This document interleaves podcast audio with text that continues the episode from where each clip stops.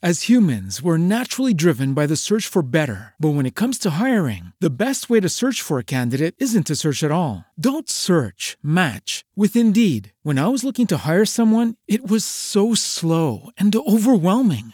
I wish I had used Indeed. If you need to hire, you need Indeed. Indeed is your matching and hiring platform with over 350 million global monthly visitors, according to Indeed data, and a matching engine that helps you find quality candidates fast. Ditch the busy work. Use Indeed for scheduling, screening, and messaging so you can connect with candidates faster. And Indeed doesn't just help you hire faster. 93% of employers agree Indeed delivers the highest quality matches compared to other job sites, according to a recent Indeed survey. And listeners of this show will get a $75 sponsored job credit to get your jobs more visibility at Indeed.com slash podcast. That's Indeed.com slash podcast. Terms and conditions apply. Three, two, one, zero. Action. Ignition sequence start. Wanna Geeks.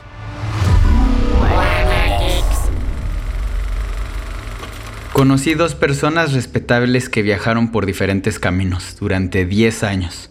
Cuando volvieron a juntarse sus verdades eran totalmente diferentes. Tal vez si yo viajo durante 10 años, también encuentre mi propia verdad.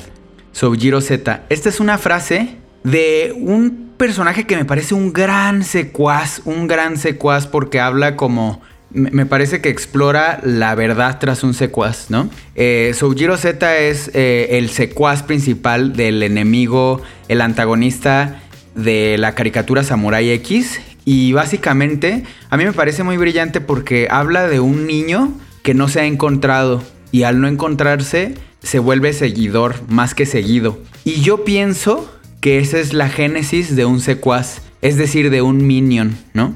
Y hablamos de los Minions en esta ocasión a raíz del estreno de la nueva película de los Minions. Hoy nos acompaña Bárbara para platicar un poco de lo que implica ser un Minion. Y bueno, Joaquín como siempre nos acompaña y, e iniciamos con Wanna Geeks. ¿Han visto la película de los Minions? Deciré. Hola, ¿qué tal? Hola. Muchas gracias por invitarme y por tenerme nuevamente aquí en Guana Geeks.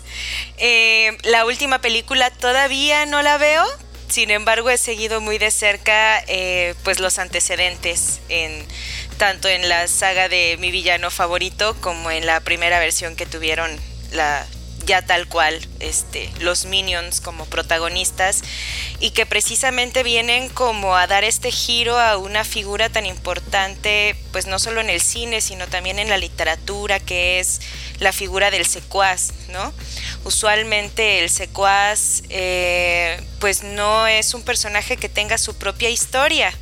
Y eh, pues los minions vinieron a hacer un boom eh, tan monumental que, que pues ahora tienen sus propias historias, tienen sus propias películas y pues bueno, no solamente los, los vemos en el cine, ¿no? Sino el mundo repleto se llenó de figuras de minions por todos lados. Eh, Creo, coincido totalmente como dice Desi, que aparte los Minions le dan un giro a, a esto, al secuaz, ¿no?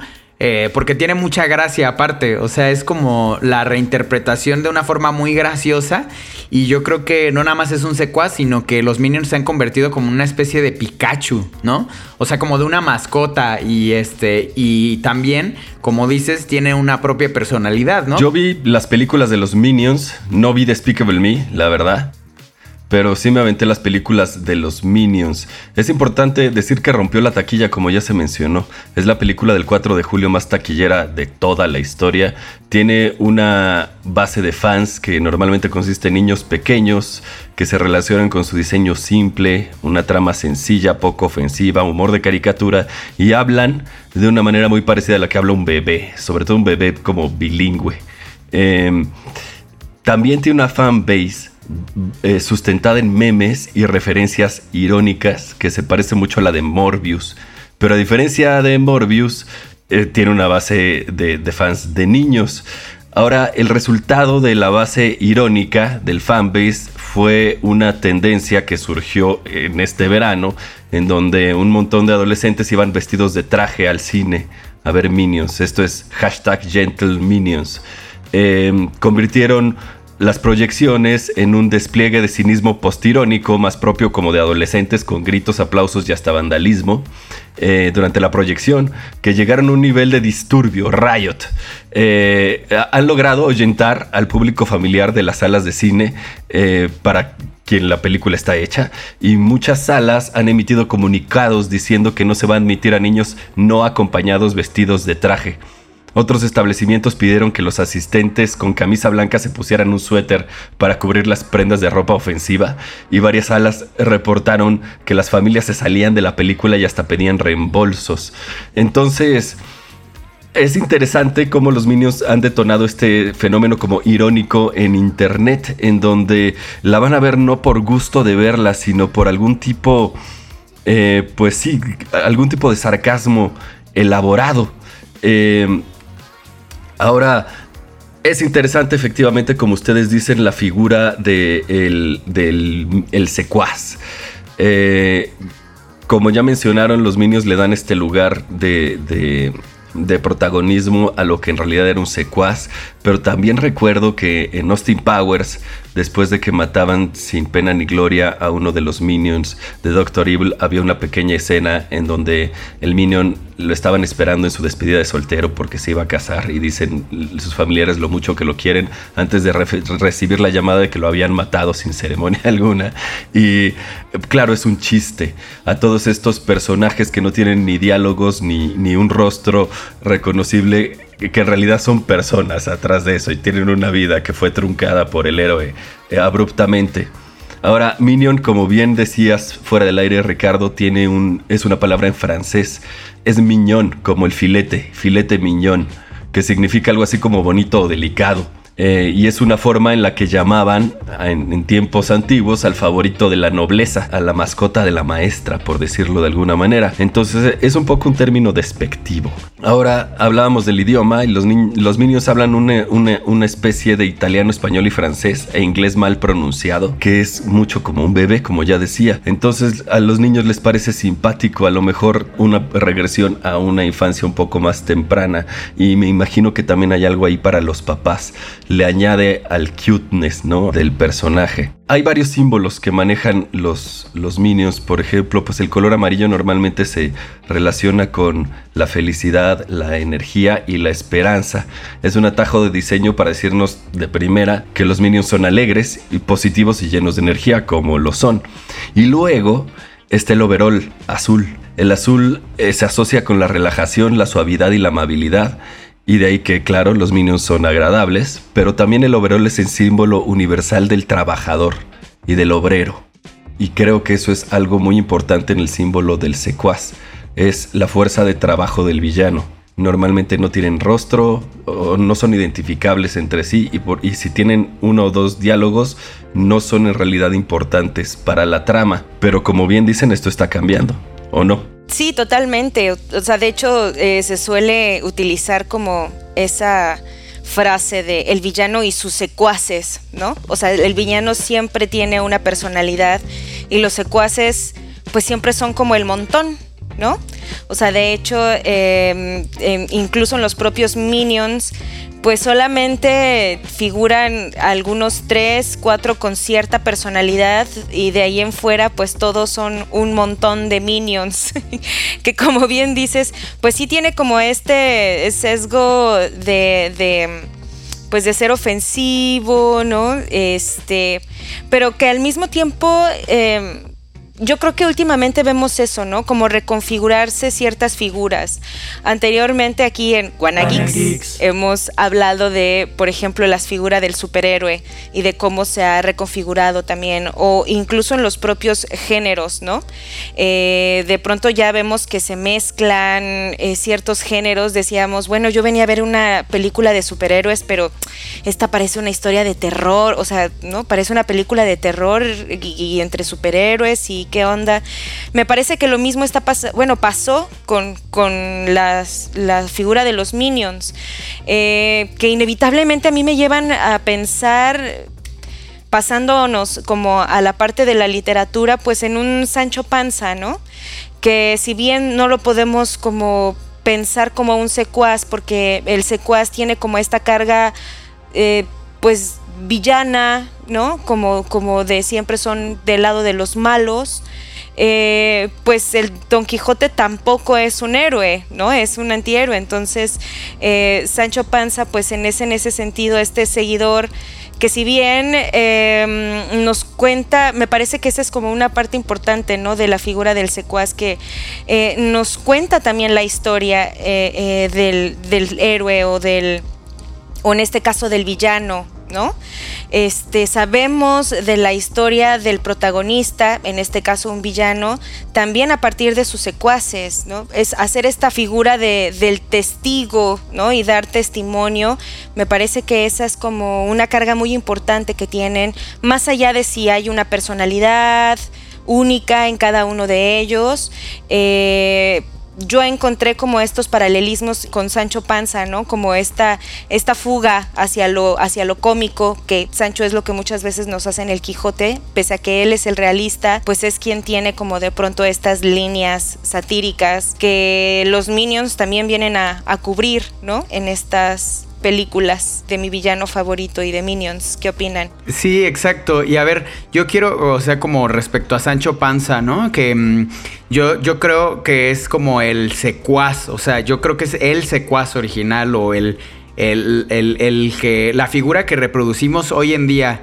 Obviamente con las adaptaciones, ¿no? El Minion ya viene como transformado a esta cosa como de mascota, eh, aunado a lo del secuaz pero quería preguntar em, cuál es la diferencia, porque yo en algún momento lo mencioné y me dice Juac, híjole, pero es diferente un sidekick a un secuaz, ¿no? Y, desde esa perspectiva, Juac, quisiera preguntarte, ¿cuál crees que es la diferencia o por qué crees que hay una diferencia? Bueno, como ya lo mencionaron, el sidekick es más del lado del héroe y el minion suele ser del lado del villano. Eh, los escritores de guion identifican 14 tipos de personaje basados en su función. Joseph Campbell decía en este trabajo tan influyente llamado El Monomito, que reúne múltiples historias y mitos y religiones, eh, según Campbell, eh, todas las historias alrededor del mundo son la misma y los personajes en ellas se catalogan y definen de acuerdo con su función. Si tu personaje, describes un personaje secundario que no tiene una de estas 14 funciones, mejor quítalo.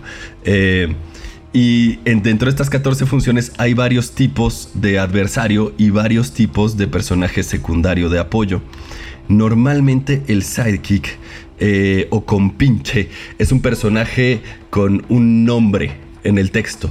Es un personaje con sustancia y una relación importante con el protagonista. El personaje no está tan estudiado dentro de la literatura, la, la teoría literaria, aunque dada su importancia, y sobre todo la importancia que tiene en cuanto a la identificación con la audiencia, que es una cosa en la que sí está muy estudiado, eh, probablemente es tan viejo como la historia misma. Viene desde, no viene desde Sancho Panza, viene desde Gilgamesh o desde Beowulf. Es muy, muy antiguo y suelen llenar algunas funciones narrativas. Normalmente funcionan como la conciencia no romántica del héroe. Eh, está orientado al servicio, más al servicio que a la, que a la instrucción. Eh, pues normalmente es alguien que cuestiona las motivaciones del héroe, lo mantienen honesto, le dan a alguien con quien platicar, cosa que es muy importante. Eh, ahorita que entremos en cómics o algo así, platicamos sobre eso y ponen en, de manifiesto eh, la vida interior del héroe. A veces funcionan como avatar de la audiencia. Eh, creo que Watson y Robin son muy buen ejemplo porque son personajes con los que te puedes relacionar más fácilmente que con Holmes o con el propio Batman normalmente tienen el mismo objetivo que el héroe. Comparten mucho, muchos de los rasgos de la historia del héroe. Ofrecen otro nivel de variedad dramática, otro nivel de interés y de simpatía, como ya mencionamos de Watson, por ejemplo. El sidekick mm, es talentoso, pero no tanto como el héroe. Normalmente está cerca. Piensa, por ejemplo, en Vegeta. Eh, a veces posee una habilidad que el héroe no tiene, pero nunca nada tan grande que le robe, digamos, la escena al héroe. Eh, el sidekick es leal y confiable, aunque rete al héroe y a veces lo pone en conflicto. Es un personaje que genera conflicto.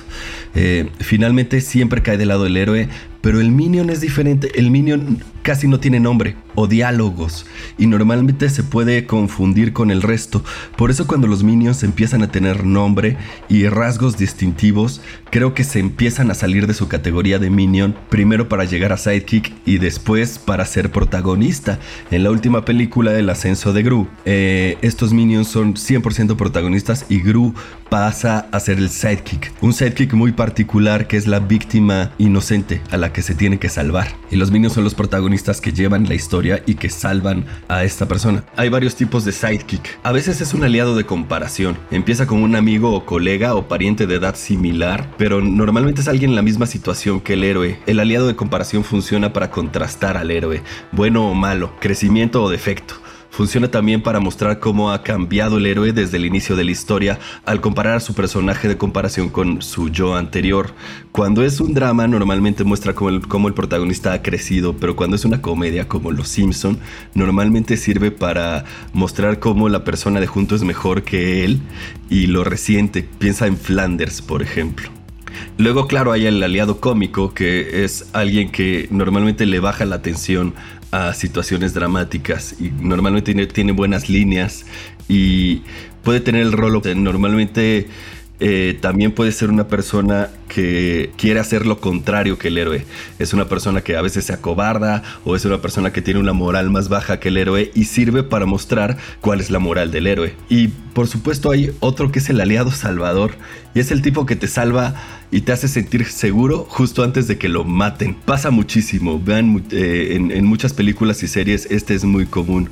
Y el principio general de la ficción es que el héroe debe salvarse a sí mismo, por lo cual el salvador normalmente ofrece un salvavidas para después dejar al héroe solo eh, ante el abismo y tiene que superarse a sí mismo. Se queda esperando a Superman, digamos. Y luego está el porrista aliado. Este tipo recuerda al héroe su motivación y lo grande que es su propósito. Mantiene al héroe en sus carriles y lo impulsa a su meta. Excepto en El Señor de los Anillos, este personaje no suele tener un lugar tan prominente, pero en El Señor de los Anillos sí lo tiene, ¿no? También es, es, una persona que mantiene la moral del héroe. Y luego, claro, ya lo habíamos mencionado, está el aliado, que es la damisela en peligro, en este caso es Gru, en la última película. Eh, es algún mecanismo que eleva los stakes del héroe. Si, el héroe no logra su misión, entonces esta persona a la que quiere va a sufrir un peligro terrible. Y esos son más o menos eh, a grandes rasgos los sidekicks que hay en la ficción. Ya, ya entendí. O sea, como que el sidekick eh, tal cual, o, la, diferencia que tú encuentras es aquel que de alguna manera potencia o sigue de una manera que puede ser incluso coprotagonista, ¿no? Y el secuaz es, es eh, deliberadamente un seguidor. Eh, creo que, eh, o sea, coincido, o sea, eso es em, como una manera de ubicar como en el espacio, tiempo y consciente de una forma más clara incluso personajes narrativos. Por eso creo que justo este que menciono, Soujiro Z de Samurai X o Rurouni Kenshin, es un gran secuaz, porque sí es un seguidor, pero te explica la psicología de un seguidor. Y bajo ese parámetro eh, quisiera preguntarle a Desi, ¿cuáles son, eh, ya nos mencionaste por ejemplo Sancho Panza, que también creo que es un secuaz por el tema del de, antihéroe?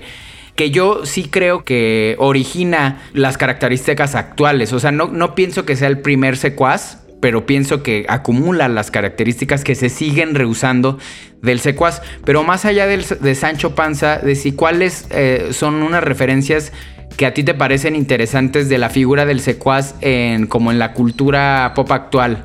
Bueno, pues algo que me parece Joaquín comentó, pero así como que fue muy, muy de rápido y, me parece que es un distintivo también muy importante, es la cuestión de la lealtad mientras que un sidekick pues siempre será leal al héroe, un secuaz eh, no, o sea, no, no, en cualquier momento se le puede voltear al villano. O sea, si bien es un seguidor, pensemos, no sé, en Ventrix, por ejemplo, en Star Wars de la Guerra de los Clones, Asajj Ventrix, que estaba ahí con el Conde Doku, era su, no es paga de sino lo contrario, se me fue la palabra. Pero bueno, ella también la podríamos ver como una secuaz y en el momento en el que el conde Doku la traiciona, pues ella hace todo un plan para asesinarlo, ¿no? Un secuaz no necesariamente es leal al villano.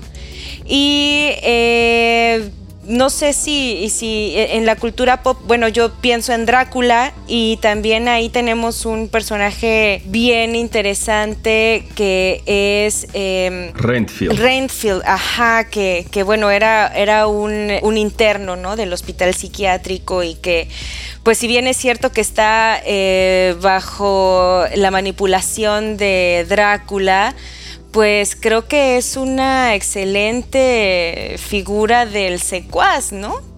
Este, porque además tiene como que todos estos eh, sesgos como, como de, como de lo, lo, lo, marginal o deplorable que puede llegar a tener también esta figura en, en, en otro tipo de, de mundos, ¿no? Este, pero pues que sí, eh, los, los, Minions definitivamente vienen a romper con todos estos arquetipos y, y, como lo decía Joaquín, pues no solamente a los niños, sino también a los adultos nos remontan a nuestras primeras infancias. Y pues a quién no le da risa escuchar a los Minions, ¿no? Este, cantar banana y, la risita y bueno, o sea, como que todo este despertar de la ternura, pues es algo que ciertamente la figura del secuaz no tendría por qué despertar. Entonces, eh, yo creo que sí. ¿No te encantaría tener 100 dólares extra en tu bolsillo? Haz que un experto bilingüe de TurboTax declare tus impuestos para el 31 de marzo y obtén 100 dólares de vuelta al instante. Porque no importa cuáles hayan sido tus logros del año pasado, TurboTax hace que cuenten. Obtén 100 dólares de vuelta y tus impuestos con 100% de precisión, solo con Intuit TurboTax. Debes declarar para el 31 de marzo. Crédito solo aplicable al costo de la presentación federal con TurboTax Full Service. Oferta sujeta a cambios o cancelación en cualquier momento. Okay, round two. Name something that's not boring. A laundry? Ooh, a book club. Computer solitaire, huh? Ah, oh, sorry. We were looking for Chumba Casino. That's right. ChumbaCasino.com has over 100 casino style games. Join today and play for free for your chance to redeem some serious prizes.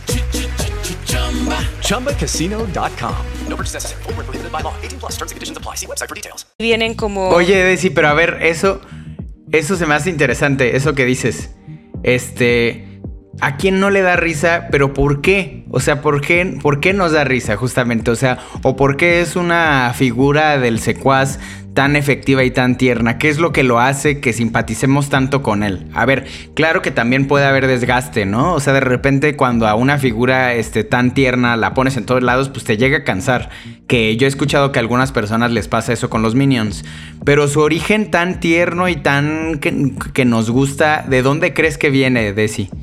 Pues creo que es esa indeterminación, ¿no? O sea, ya decíamos que sí hay cosas que nos permiten definirlo como, por ejemplo, el overol azulito, pero no sabemos, o sea, físicamente no sabemos qué son. O sea, ¿qué es eso? O sea, es, es, un, es un animal, es un robot, es, o sea, físicamente es muy indeterminado. Y también eh, verbalmente también son muy indeterminados, como lo decía Joaquín, ¿no? Que mezclan ahí palabras, pero incluso maldichas. Entonces es, es como un humor muy... No quisiera decir elemental porque, porque me parece muy bien hecho, pero sí, eh, pues nada complejo ni abstracto, ¿no? O sea, es como este eh, humor al estilo de Chaplin que pues lo más eh, simple, lo más sencillo, es lo que siempre te va a generar risa. O sea, esa fórmula la podemos ver que es muy exitosa en, en, en, otras cosas, ¿no? O sea, en otro tipo de películas o en... Eh, este, acabo de, de, ir a ver una película... Eh, o Mr. Bean que, incluso, ¿no? sí, exacto, por ejemplo, ¿no? O sea, pues sí, es, ese tipo de, de, humor tan sencillo yo creo que pues es una fórmula que siempre va a funcionar. Y en el caso de los Minions, pues no se parecen a nada. O sea, no tenemos como otro referente en el mundo pop eh, de, de, un Minion, no haya que asemejarlo, no hay paralelismos, y pues creo que también en ese sentido está su éxito, ¿no? Que viene a ser como una figura muy única. Claro, y a partir de esto, o sea, de, lo que platicamos de la figura del Minion, del sidekick, de lo que potencia al superhéroe o lo que lo sigue al, sigue al villano, tengo una pregunta para Juac respecto a, a este secuaz que va tomando fuerza y forma y se transforma en otro villano. ¿Qué pasa ahí? Por ejemplo, uno que tengo muy, muy claro en la cabeza es Harley Quinn. La verdad es que Harley Quinn nace como una secuaz del Guasón, ¿no? Y creo que mm, en el mismo sitio en donde nace, que es Batman, la serie animada, en ese mismo sitio va tomando fuerza y claro que ya toma fuerza fuera de él. O sea, ya tiene sus propios cómics, ya tiene sus propias películas. ¿Qué pasa aquí? ¿Qué pasa aquí cuando, o sea, cómo, cómo es posible que un secuaz que justo es como la, la, versión ahí, este, como lo comenzamos diciendo, que incluso en este, a veces es la burla o es la eh, cómo toma fuerza, que justo es algo que pasó con los Minions. Pero bueno, creo que es muy diferente eh, la fuerza que toma una figura como Harley Quinn a la que toma como que la de un Minion. ¿Qué crees que pasa aquí, Joaquín? Bueno, también hay varios tipos de adversario.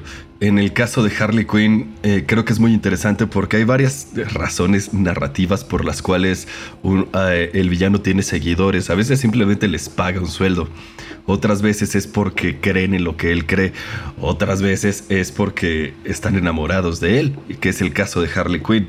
Hay un cómic, una serie de cómics, me parece, son dos números que se llama Mad Love en donde queda muy bien representada esta relación, en donde ese amor no solo no es correspondido, sino que es completamente abusivo. Me parece que además es una caracterización muy buena del Guasón y que hizo mucho más por su personaje que muchas de las películas en las que ha salido. Eh, Harley finalmente además se decepciona de, esto y no solo pasa a ser protagonista de su propia serie, sino pasa a ser algo así como una heroína. Tiene una caricatura ahorita con, y, tiene su propio sidekick que es Poison Ivy. Eh, entonces, pasa a veces, eh, eh, esto pasa a veces. El, agente adversario, que no diría que es tal cual un minion, traiciona o se desencanta de su patrón y empieza a hacer sus propias cosas. Le llaman a veces el, fenómeno ¿cómo le llaman? Starscream, que es un personaje de Transformers. Starscream es un, un eh, secuaz de, Megatron, pero todo el tiempo está tratando de derrotarlo y de ganarle su lugar. Es alguien que a regañadientes sigue sus órdenes y que en cualquier momento le, va a dar una cuchillada por la espalda. Eh, Harley no, Harley es, digamos, la anti-mujer maravilla. Harley muestra lo que es no ser una mujer independiente y no ser una mujer fuerte por ti mismo y estar obsesionada con un psicópata. Eh, y esto obviamente pues termina atacándola a ella misma constantemente. A mí me parece que el momento en el que se deshace del guasón eh, pierde ese símbolo, pero quizá gana otros. Eh, es un arco de personaje. Y cuando un agente adversario, un minion, tiene un arco de personaje, entonces ya no es un minion, es un protagonista. Y esto sucede. También hay varios tipos, como de eh, mencionabas a Soujiro de, de, Ronin Kenshin. Em, creo que ese tipo de villano es un agente adversario, no exactamente un minion. Es un plot muy común en animes, en donde el héroe tiene que derrotar a cada uno de los secuaces para llegar finalmente al jefe final es el plot de las 12 casas del zodiaco, también es el plot de Kill Bill, que es el género de cine de violencia. Entonces me parece que ese es el tipo de villano que, representan eh, estos personajes, no exactamente un minion. Los minions, y, preguntabas, normalmente no, no son importantes para la trama, simplemente son la fuerza laboral del villano, siguen sus órdenes, no sabemos por qué y en realidad tampoco nos importa, pero el agente adversario suele ser un personaje mucho mejor caracterizado y suele ser una fuerza opositora además importante para el héroe. Eh, piensa en el Saruman de Sauron o, el grima de Saruman en, en- en correspondencia. Si nos vamos a Batman, sería el acertijo para Ra's al Ghul. Puede ser el villano de la película por su propio peso. Lo que te iba a decir respecto a lo que dices del anime, ahí me parece que entra algo bien, bien, bien interesante. Porque los shonen serios o los shonen que tienen un- una estructura y un desarrollo ya mucho más interesante que basarse en el anime mismo. ¿A qué me refiero? O sea, hay como que sí hay muchas caricaturas japonesas que ya tratan de explotar todo aquello que le gusta como que al, al mundo internacional de ellos mismos. Pero hay otros shonen que tienen estructuras y desarrollos de personajes sumamente interesantes, eh, que es la mayoría de lo que nos llega. Es decir, Full Metal Alchemist, Naruto, One Piece, ¿no? Esa- esas, este, Attack on Titan, esos shonen que ya nos llegaron, eh, ya vienen como, digamos, este, ahora sí que calados, ¿no? Ya vienen de un filtro de, de la animación que nos llega con mucha calidad. Y bajo esa estructura, a mí me parece que la figura de el secuaz es casi imposible de ser representada porque el secuaz mismo tiene una profundidad narrativa bien interesante, que tiene una justificación para ser secuaz. Entonces, con lo que me dices, Juac, es como casi imposible que la figura del secuaz representada de la manera occidental de entenderla sea entendida en la japonesa, porque sí me parece que Soujiro tiene todas las características eh, de un secuaz, ¿no? O sea, eh, pero al final su desarrollo mismo lo rebasa para poder entenderlo como una figura eh, occidental lo, lo entiende, ¿no? Así que, que casi casi es un zombie despojado de conciencia propia. Pero dime tú qué opinas de, de esto, de si como de esta concepción del secuaz occidental o asiática, ¿no? Oriental. Pues mira, algo que, que también ahorita estaba comentando tú y Joaquín es em, esta parte de, bueno, ¿y por qué el secuaz es secuaz, no? Este, y bueno, sí, siempre hay algo a, a cambio. Em, vuelvo a, a Sancho Panza en un primer momento, pues sigue a Don Quijote porque él le promete, ¿no? Dinero a cambio, eh, algo a cambio. Y, pero después se convierte en un seguidor real, ¿no? Hasta acaba hablando también, se crea un poco la locura del Don Quijote y hasta acaba hablando a veces como él. Entonces, claro, en sus limitaciones, que en eso también se parece mucho a los Minions, ¿no? La limitación lingüística, pero... em, Sí, definitivamente hay, hay diferencias eh, de lo que tú planteas, Richie, como en la figura occidental o en la oriental. Yo personalmente como que no conozco muchos personajes en el mundo del manga y de la animación, del anime, pero sí creo que puedo identificar más este tipo como de, de secuaces occidentales porque finalmente es lo que más he consumido ¿no? O sea, yo pienso en, pues ya que decía Joaquín en El Señor de los Anillos, bueno, pues los orcos, ¿no? Son una figura en, en el mundo pop de, de lo que es un secuaz. Pienso en los clones, que no porque no tengan como una una personalidad o, o, una historia propia, no quiere decir que no estén bien caracterizados, ¿no? Claro, eso es interesante. O sea, de hecho, creo que tanto trabajo lleva a caracterizar al villano, al héroe, como al secuaz. Porque sí le tienes que dar superpoderes, pero aguanta, o sea, no puede ser más poderoso que el villano o el héroe. ¿no? Claro, claro. Pero tiene que tener un sentido de ser en la historia. Entonces, también caracterizar a, a, a, a un secuaz, pues este no, no, no me parece un trabajo simple. y o sea, incluso en los mismos Minions, pues bueno, o sea, causaron como tanto de qué carajos son esos, que pues ya después, claro, obedeciendo también como a, al, al, mundano propósito capitalista, ¿no? Que es funciona y pues sigamos produciendo para que la gente siga consumiendo Minions por todos lados, pero, pero pues fue esta caracterización como tan única y tan rara que produjo tanto éxito, ¿no?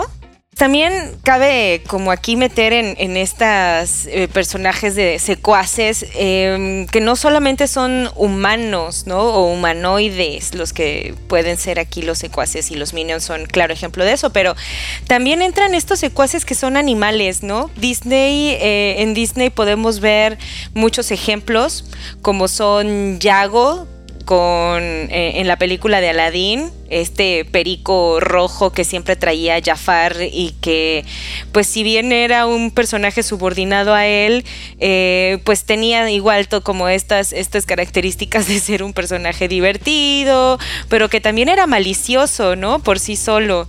Eh, recuerdo también a las llenas divertidísimas del Rey León, que también pues eran los secuaces de este mm, Scar.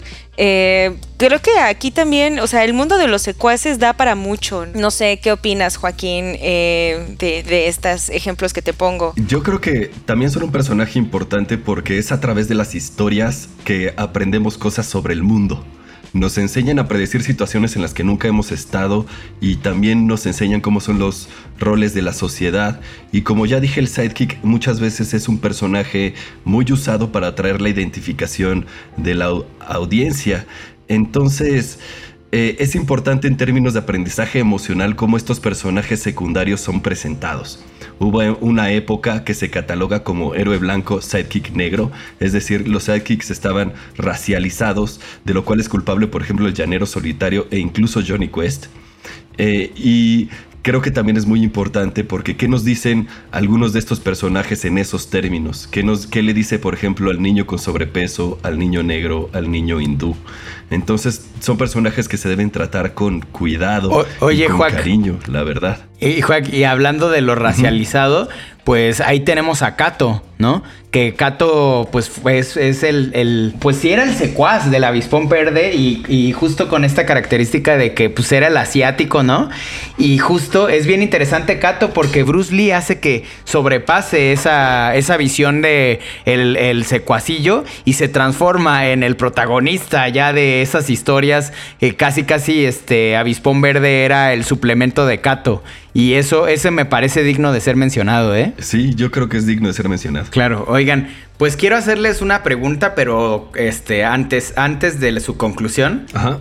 Entonces déjenme paso rápido con los datos curiosos. Voy con los minions. A ver, Tan solo hay cinco tipos distintos de peinado para los minions en las pelis, eh, incluida la calvaria, ¿no? Entonces, eh, de repente vemos ahí un montón de personajes, pero pues son como el anime, nada más les cambian el cabello. Y lo digo que son como el anime porque hace poquito vi un meme que decía, mi mamá tenía razón, todos son Goku, y solo le cambiaban el peinado y era, era otro personaje con, con otro peinado, ¿no? Bueno, el siguiente punto es, los minions malvados son morados porque el amarillo y el morado están justo en el lado contrario del espectro del color, fíjense. Entonces, eh, y la neta es que sí es extraño porque sí te da la sensación como de, como de no bueno, ¿no? O sea, los minions morados. Eh, hablando de las mezclas que, nos comentabas, Juac, hace rato, este, sí es como, son como bebés. Eh, eh, políglotas, porque es una mezcla de español, inglés, italiano y francés, eh, y con algunos vocablos en ruso y coreano. Y así es el lenguaje de los minions.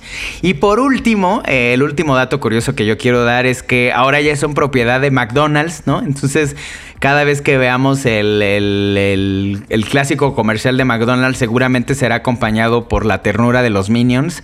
Es por eso que a algunos a lo mejor ya les enfadó. A ver, de verdad es que literalmente ya hay minions hasta en la sopa. Y bueno, este, esos son los datos curiosos de los Minions. Y yo voy con una pregunta antesala de la conclusión. Es decir, si, me quieren contestar y luego este, ya dan su conclusión. Eh, primero para Juac. A ver, Juac, eh, ¿Tú crees que no hay villanos sin secuaz o no es necesario? Y luego tu conclusión del capítulo. Yo creo que sí hay villanos sin secuaz, por supuesto que los hay. Pero el secuaz normalmente enriquece la historia de otra manera, puede presentar un reto diferente para el protagonista, puede representar hasta su propio reto. Eh, son personajes que a veces tienen esta riqueza narrativa que el villano normalmente no tiene porque su única motivación es enfrentarse con el héroe. Y a veces incluso la relación entre el secuaz y el villano puede caracterizar mucho mejor a los dos personajes, porque una relación con alguien que no es necesariamente opuesta te dice mucho sobre un personaje. Está muy bien puesto ahí el caso del guasón. Claro, claro, claro, claro, eso está bien interesante, que el que puede llegar a aportar, ¿no? ¿Y tú de sí crees, o sea, sí, sí crees, coincides con Joaquín o, o crees que sí puede, que no hay villanos sin secuaz? Sí, totalmente. O sea, claro que tenemos como ejemplos de villanos sin secuaces, pero pues definitivamente son personajes que en un momento dado eh, pueden eh, darle un vuelco tremendo a la historia.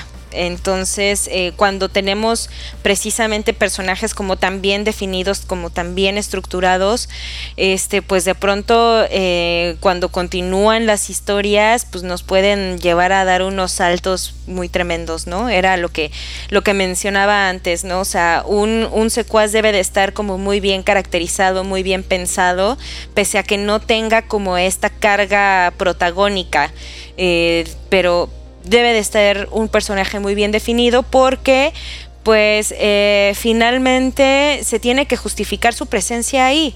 Precisamente como podemos tener villanos sin secuaces, bueno, ¿por qué? Eh, eh, ¿Cuál es la razón de ese secuaz para estar ahí? O sea, debe, creo que es este el personaje que de los que más justificación necesitan tener, ¿no? En su, presencia en una historia. Y pues bueno, Sí, a mí también, volviendo un poco a lo que decías, Richie, de que tenemos minions hasta la sopa, pues mm, yo creo que va para largo. o sea, tenemos minions para nuevas y nuevas generaciones porque pues no, no, no creo que se vayan a, a ir pronto y con una pequeña este cosa extra que le pongan va a ser suficiente para generar un vuelco y decir, oh, los minions ya hablan. ¿No? o qué sé yo, algo por el estilo. Este, tenemos minions para rato, me parece. Eh, creo que está bien. A ver, quisimos hacer este. Mi, conclusión es: quisimos hacer este capítulo porque hay veces que hay figuras en unas historias o en narrativas ya de cualquier tipo, tanto en el cómic, en el manga, porque sí es distinto cómo lo abordan, como en las caricaturas, en las películas, que a veces no son tan eh, apreciados eh, y no ni siquiera en un sentido despectivo, sino que simplemente ni te das cuenta de que están ahí. Pero a veces algo pequeño y algo bien hecho puede hacer que todo sea enorme, ¿no? Y yo creo que justo la figura del secuaz, cuando está bien utilizada, puede ser tan enorme que sobrepasar esa misma figura, aunque pareciera que no es tan potente o tan desarrollada. Y la prueba misma es justo los Minions o justo Harley Quinn o habrá seguro en el futuro y en el pasado muchos más. Yo creo que sin Sancho Panza, pues no sería lo mismo eh, de toda esa historia. Y bueno, pues agradecemos a los secuaces porque alimentan a las historias. Y bueno, agradezco haberte tenido aquí. Eh, Desi, agradezco haberte haber estado contigo, Juac, siempre escuchando tus análisis. Gracias, Héctor, en los controles. Esto fue Guana Geeks y nos escuchamos para la próxima.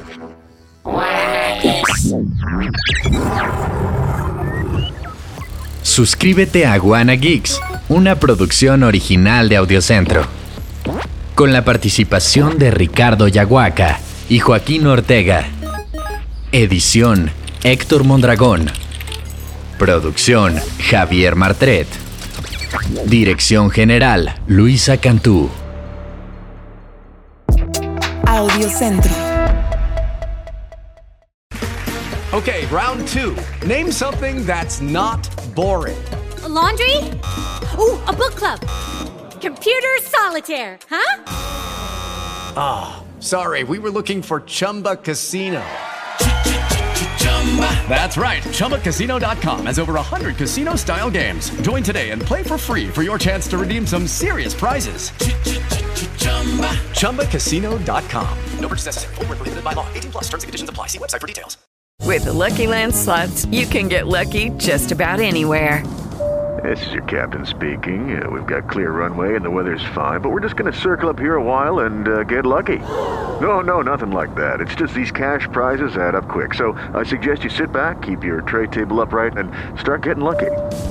Play for free at LuckyLandSlots.com. Are you feeling lucky? No purchase necessary. Void where prohibited by law. 18 plus terms and conditions apply. See website for details.